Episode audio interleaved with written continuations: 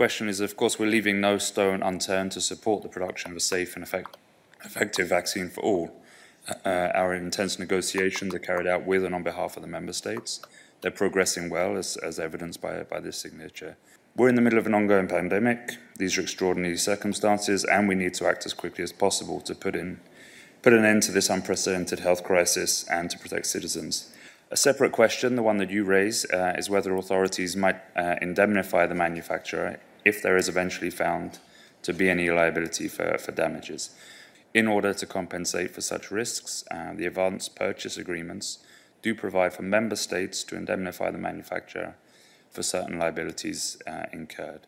So, as I said, it means that the EU and the member states are taking all the necessary measures to protect our citizens. A stricter safety assessment is carried out uh, before any vaccine is approved. Citizens' rights continue to be as strong as today, but member states are ready uh, to cover, financially cover certain of the company's risks to ensure that these vaccines can be available for EU citizens. Oiga, Fernando, esto como que de la vacuna del COVID va muy bien, ¿no? Sí, total. Llevan varios proyectos de vacuna que salen en sus últimas fases y están haciendo testeos. ¿Y qué ocurre donde esa vacuna genere efectos adversos o daños en las personas que se las ponen?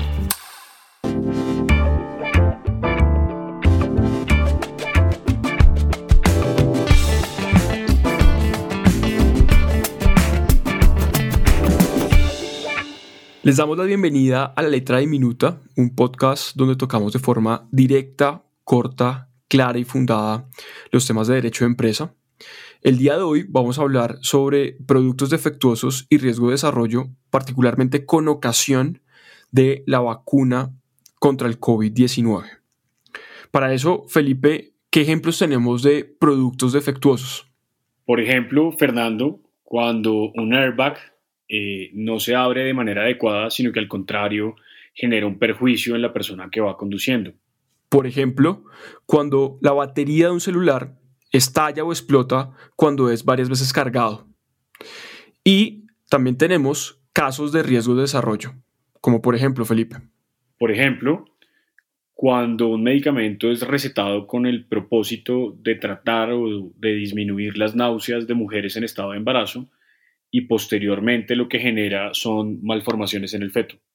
Y por ejemplo, el caso de una vacuna que se comercializa con el propósito de evitar el contagio de un determinado virus y sus consecuencias lesivas, pero que resulta por generar daños no previstos a quienes se las han aplicado. En efecto, nos proponemos en este capítulo presentar unas consideraciones en relación con los efectos que puede llegar a tener la aplicación de la vacuna contra el coronavirus. En un capítulo anterior presentamos eh, las posibilidades jurídicas de protección eh, de esta vacuna.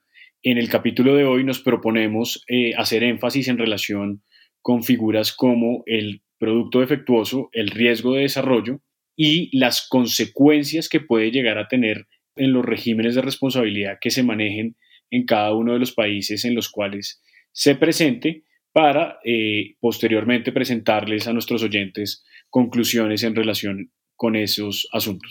Es cierto, Felipe, encontramos interesante hablar sobre el tema del producto defectuoso y el riesgo de desarrollo sobre la vacuna contra el COVID-19, porque la semana pasada la Comisión Europea estuvo desarrollando varias charlas con diferentes productores de las vacunas y declaró de forma pública que los estados y los países que conforman la Unión estaban en disposición de indemnizar los eventuales riesgos, daños que cause la vacuna frente a su desarrollo abrupto y su producción eh, reciente, casi que contrarreloj frente a la necesidad de distribución masiva de ese bien.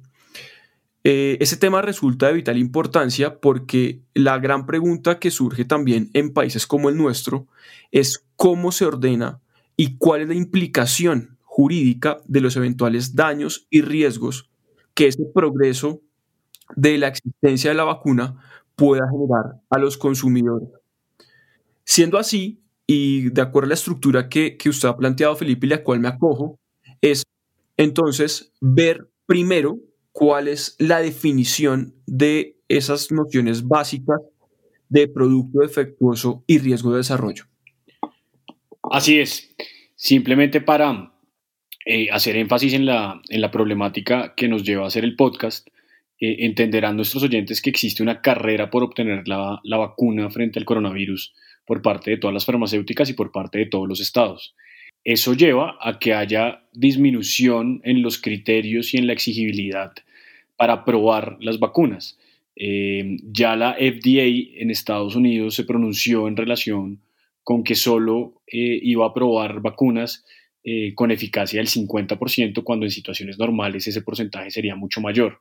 Entonces, frente a esa problemática, pues nos enfrentamos a vacunas que vayan a ser aprobadas en el mercado, que puedan tener unos efectos, como Fernando lo dice, que nos llevan a presentarles los siguientes conceptos. El producto defectuoso. El producto defectuoso tiene relación o se encuentra definido en la Ley 1480 de 2011, nuestro Estatuto de Protección al Consumidor, en el artículo quinto, su numeral 17 lo establece. Vayamos a la norma. Numeral 17, artículo 5, Ley 1480 de 2011. Producto defectuoso es aquel bien mueble o inmueble que en razón de un error de diseño, fabricación, construcción, embalaje o información no ofrezca la razonable seguridad a la que toda persona tiene derecho. De esa definición, lo más importante y lo que hay que rescatar es esa razonable seguridad a la que toda persona tiene derecho, porque esa razonable seguridad genera ciertas eh, pues, subjetividades eh, que le pediría a Fernando que precisara. Esa norma que usted cita, Felipe, en relación con el producto defectuoso y que corresponde a la definición legal de producto defectuoso adoptada por Colombia, ha tenido muchas críticas tanto en el escenario nacional como internacional. ¿Por qué razón? Porque esa norma, eh, aunque acude a un criterio que es ampliamente adoptado en las legislaciones latinas, que es la razonable seguridad a la que toda persona tiene derecho, para determinar si el producto es defectuoso o no, en nuestro ordenamiento tiene muchos inconvenientes. El primero que quiero llamar la atención es que define a producto como bien mueble inmueble cuando el mismo articulado eh, de las definiciones dispone que producto es todo bien o servicio. Ese es el gran eh, problema.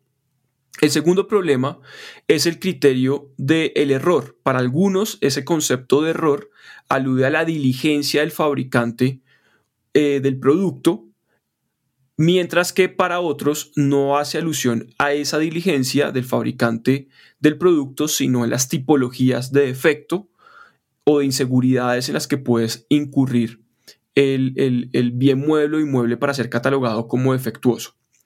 Y la tercera, que es tal vez el criterio medular y al que usted eh, estaba haciendo referencia, es el de la razonable seguridad, porque lo que determina si un producto es defectuoso o no es si es razonablemente inseguro. Ojo, y es si es razonablemente inseguro, no para el consumidor, no solamente para el productor o proveedor, sino para todas las personas que se vean involucradas o relacionadas con el producto. Es decir, consumidores potenciales, consumidores reales y por supuesto el productor, fabricante y también el proveedor o expendedor de ese bien mueble o inmueble que se cataloga como inseguro. Es decir, el criterio es general y no el criterio de un consumidor medio o de un fabricante medio, sino un criterio valorado en conjunto.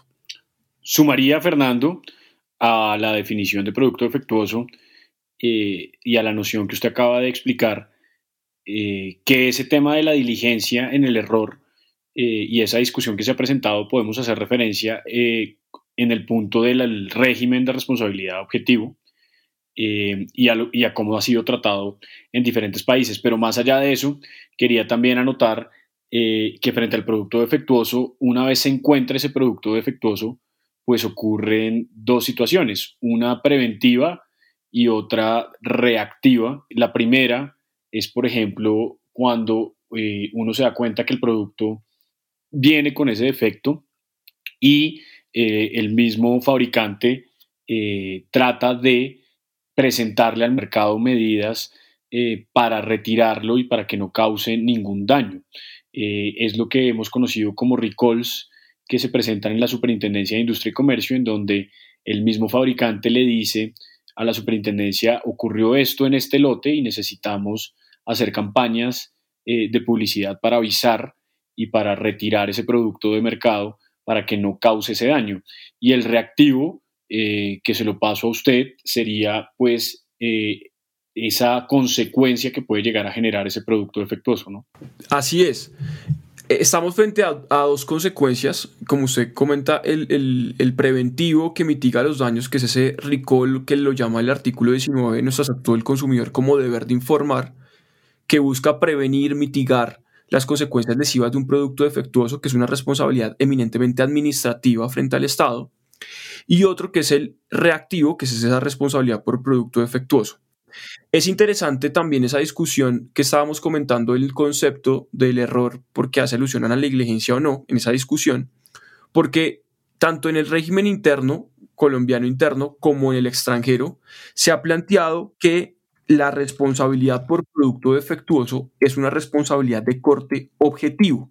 Si dijéramos que el concepto de producto defectuoso alude a una noción de diligencia por parte del fabricante, por supuesto tendríamos que decir que el régimen es subjetivo, mientras que si decimos que no, el régimen sería un régimen objetivo. Tiendo a creer, por lo que ha sucedido en los antecedentes jurisprudenciales en Colombia, particularmente la sentencia del 30 de abril del 2009, la famosa sentencia La Alquería, que este supuesto es un régimen de responsabilidad objetiva. ¿Qué significa eso? Que no se evalúa la diligencia del fabricante, sino la existencia de un elemento de imputación, que en este caso es el producto defectuoso, que independientemente de si el fabricante fue diligente o no en la fabricación del producto, el producto es y el producto es defectuoso y causa algún tipo de daño, el fabricante tendrá que repararlo. Eso lo dispone el artículo 21 del Estatuto del Consumidor sobre lo cual nos gustaría ver lo que dice esa regla. Para determinar la responsabilidad, el afectado deberá demostrar el defecto del bien, la existencia del daño y el nexo causal entre este y aquel. Parágrafo. Cuando se viole una medida sanitaria o fitosanitaria o un reglamento técnico, se presumirá el defecto del bien. De acuerdo con usted, Fernando, eh, estamos frente a un régimen de responsabilidad objetiva en donde el elemento culpa eh, no debe ser analizado eh, y por esa razón existen solo unas exoneraciones de responsabilidad que se encuentran taxativamente enunciadas en la misma ley y que nos da la puerta para introducirnos en el siguiente concepto que es el riesgo de desarrollo. Exacto. Y es ahí justamente donde interesa el punto, porque el riesgo de desarrollo, lo primero que hay que decir ya entrando a la noción, es un supuesto fáctico. Inicialmente desde el punto de vista doctrinal es un supuesto de hecho en el cual un producto es puesto en circulación al amparo de la ciencia y la técnica disponible en ese momento, pero luego la ciencia y la técnica revela que ese producto que fue puesto en circulación tenía una serie de inseguridades irrazonables que generaron algún tipo de daño. Es decir, que en el lapso entre que la ciencia y la técnica dijo que el producto estaba en perfectas condiciones y el momento en que la ciencia y la técnica revela que ese producto tiene algún tipo de defecto, ocurrieron unos daños como consecuencia de ese producto que no se habían revelado frente al avance científico disponible en el momento de la puesta en circulación del producto. Esto llama poderosamente la atención en circunstancias como las actuales, porque el ejemplo que podría surgir es qué pasaría si la vacuna contra el COVID-19, al amparo de la ciencia y la técnica disponible al momento de su circulación, dice que la vacuna está en perfectas condiciones, pero luego, desde que, es puesta en circulación y es aplicada, surgen unos perjuicios que se le empiezan a endilgar a la vacuna y que en consecuencia generarían daños y la pregunta sería si esos daños son reparables o irreparables. ¿Qué diría la norma, Felipe, frente a ese, esa situación?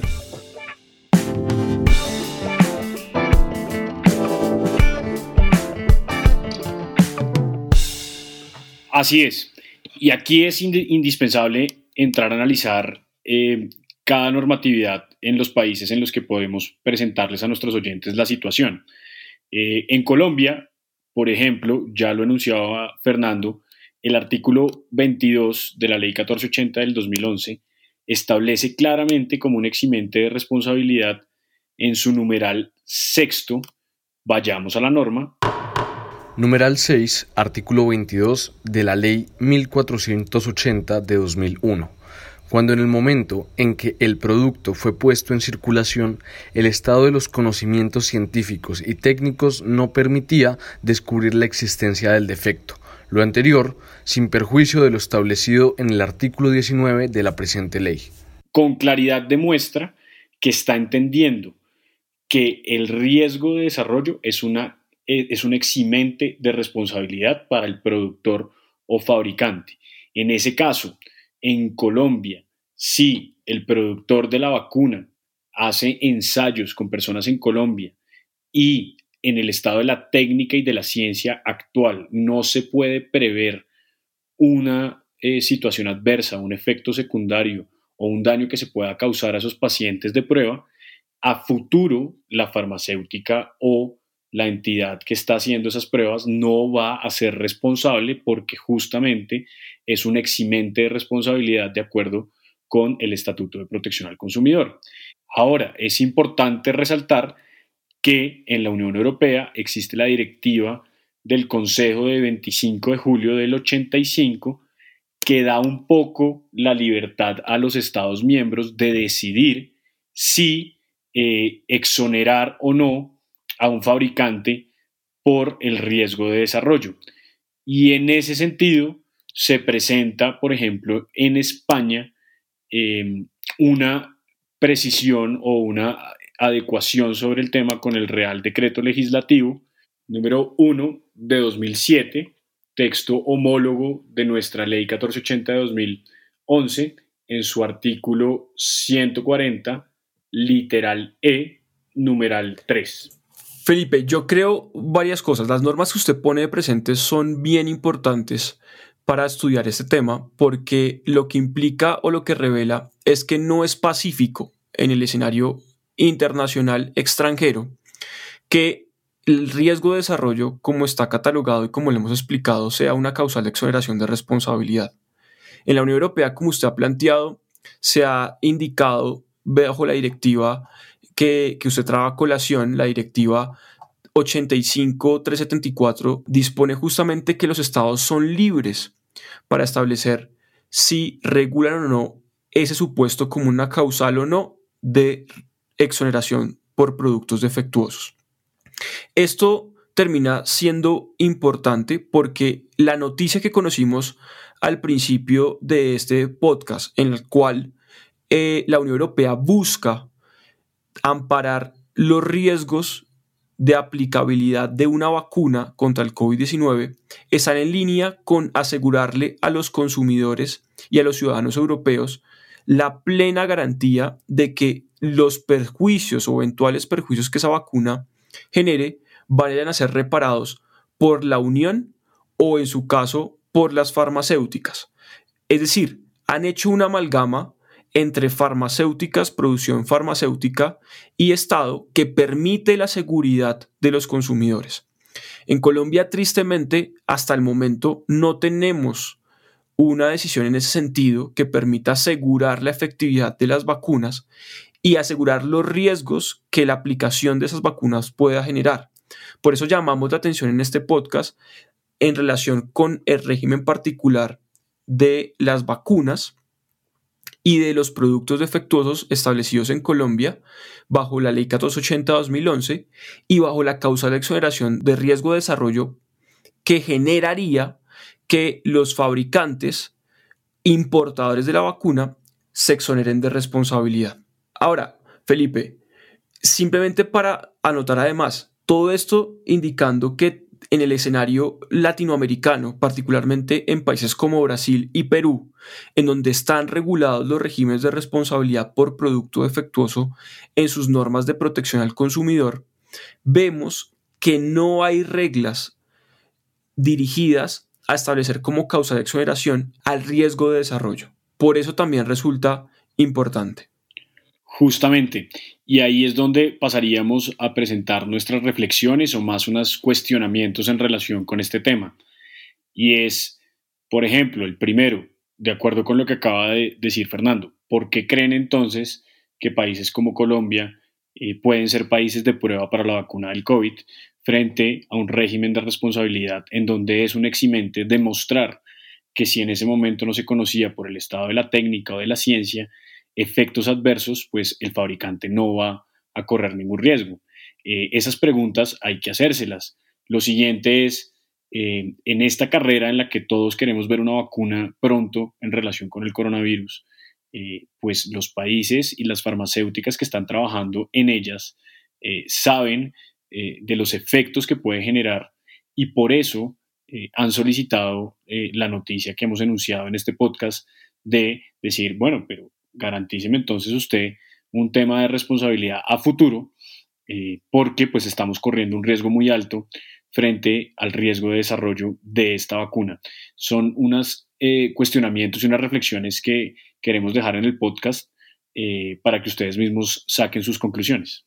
Anotaría además, Felipe, el hecho de que las vacunas y el hecho de que su aplicación puede depender de dos factores o bien porque el Estado decida adquirirlas y aplicarlas a sus nacionales, o bien porque los ciudadanos de forma autónoma deciden comprarlas o adquirirlas frente a las farmacéuticas.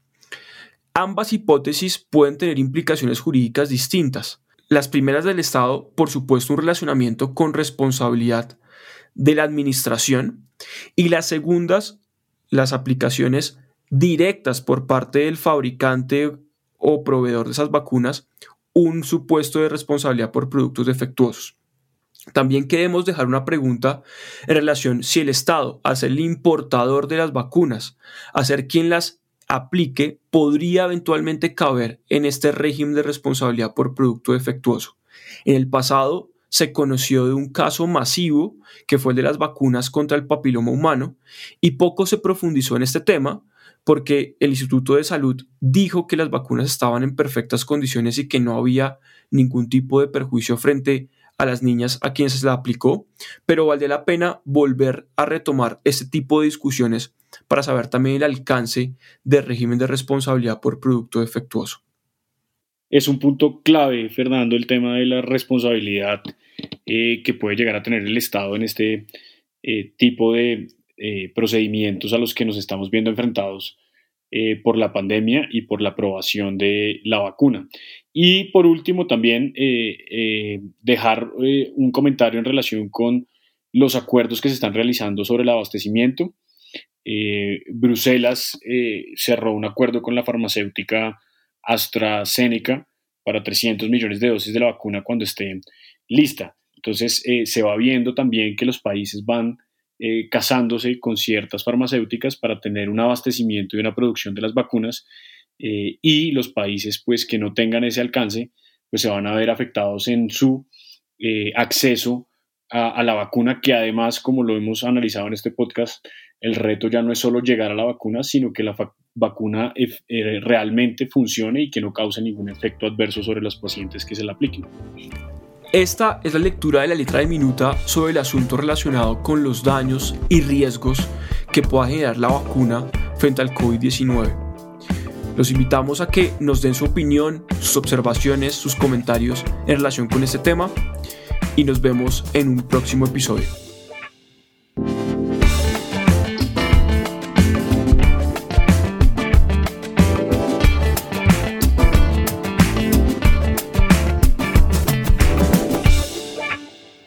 La letra de Minuta es una idea original de Fernando Pico y Felipe Abello.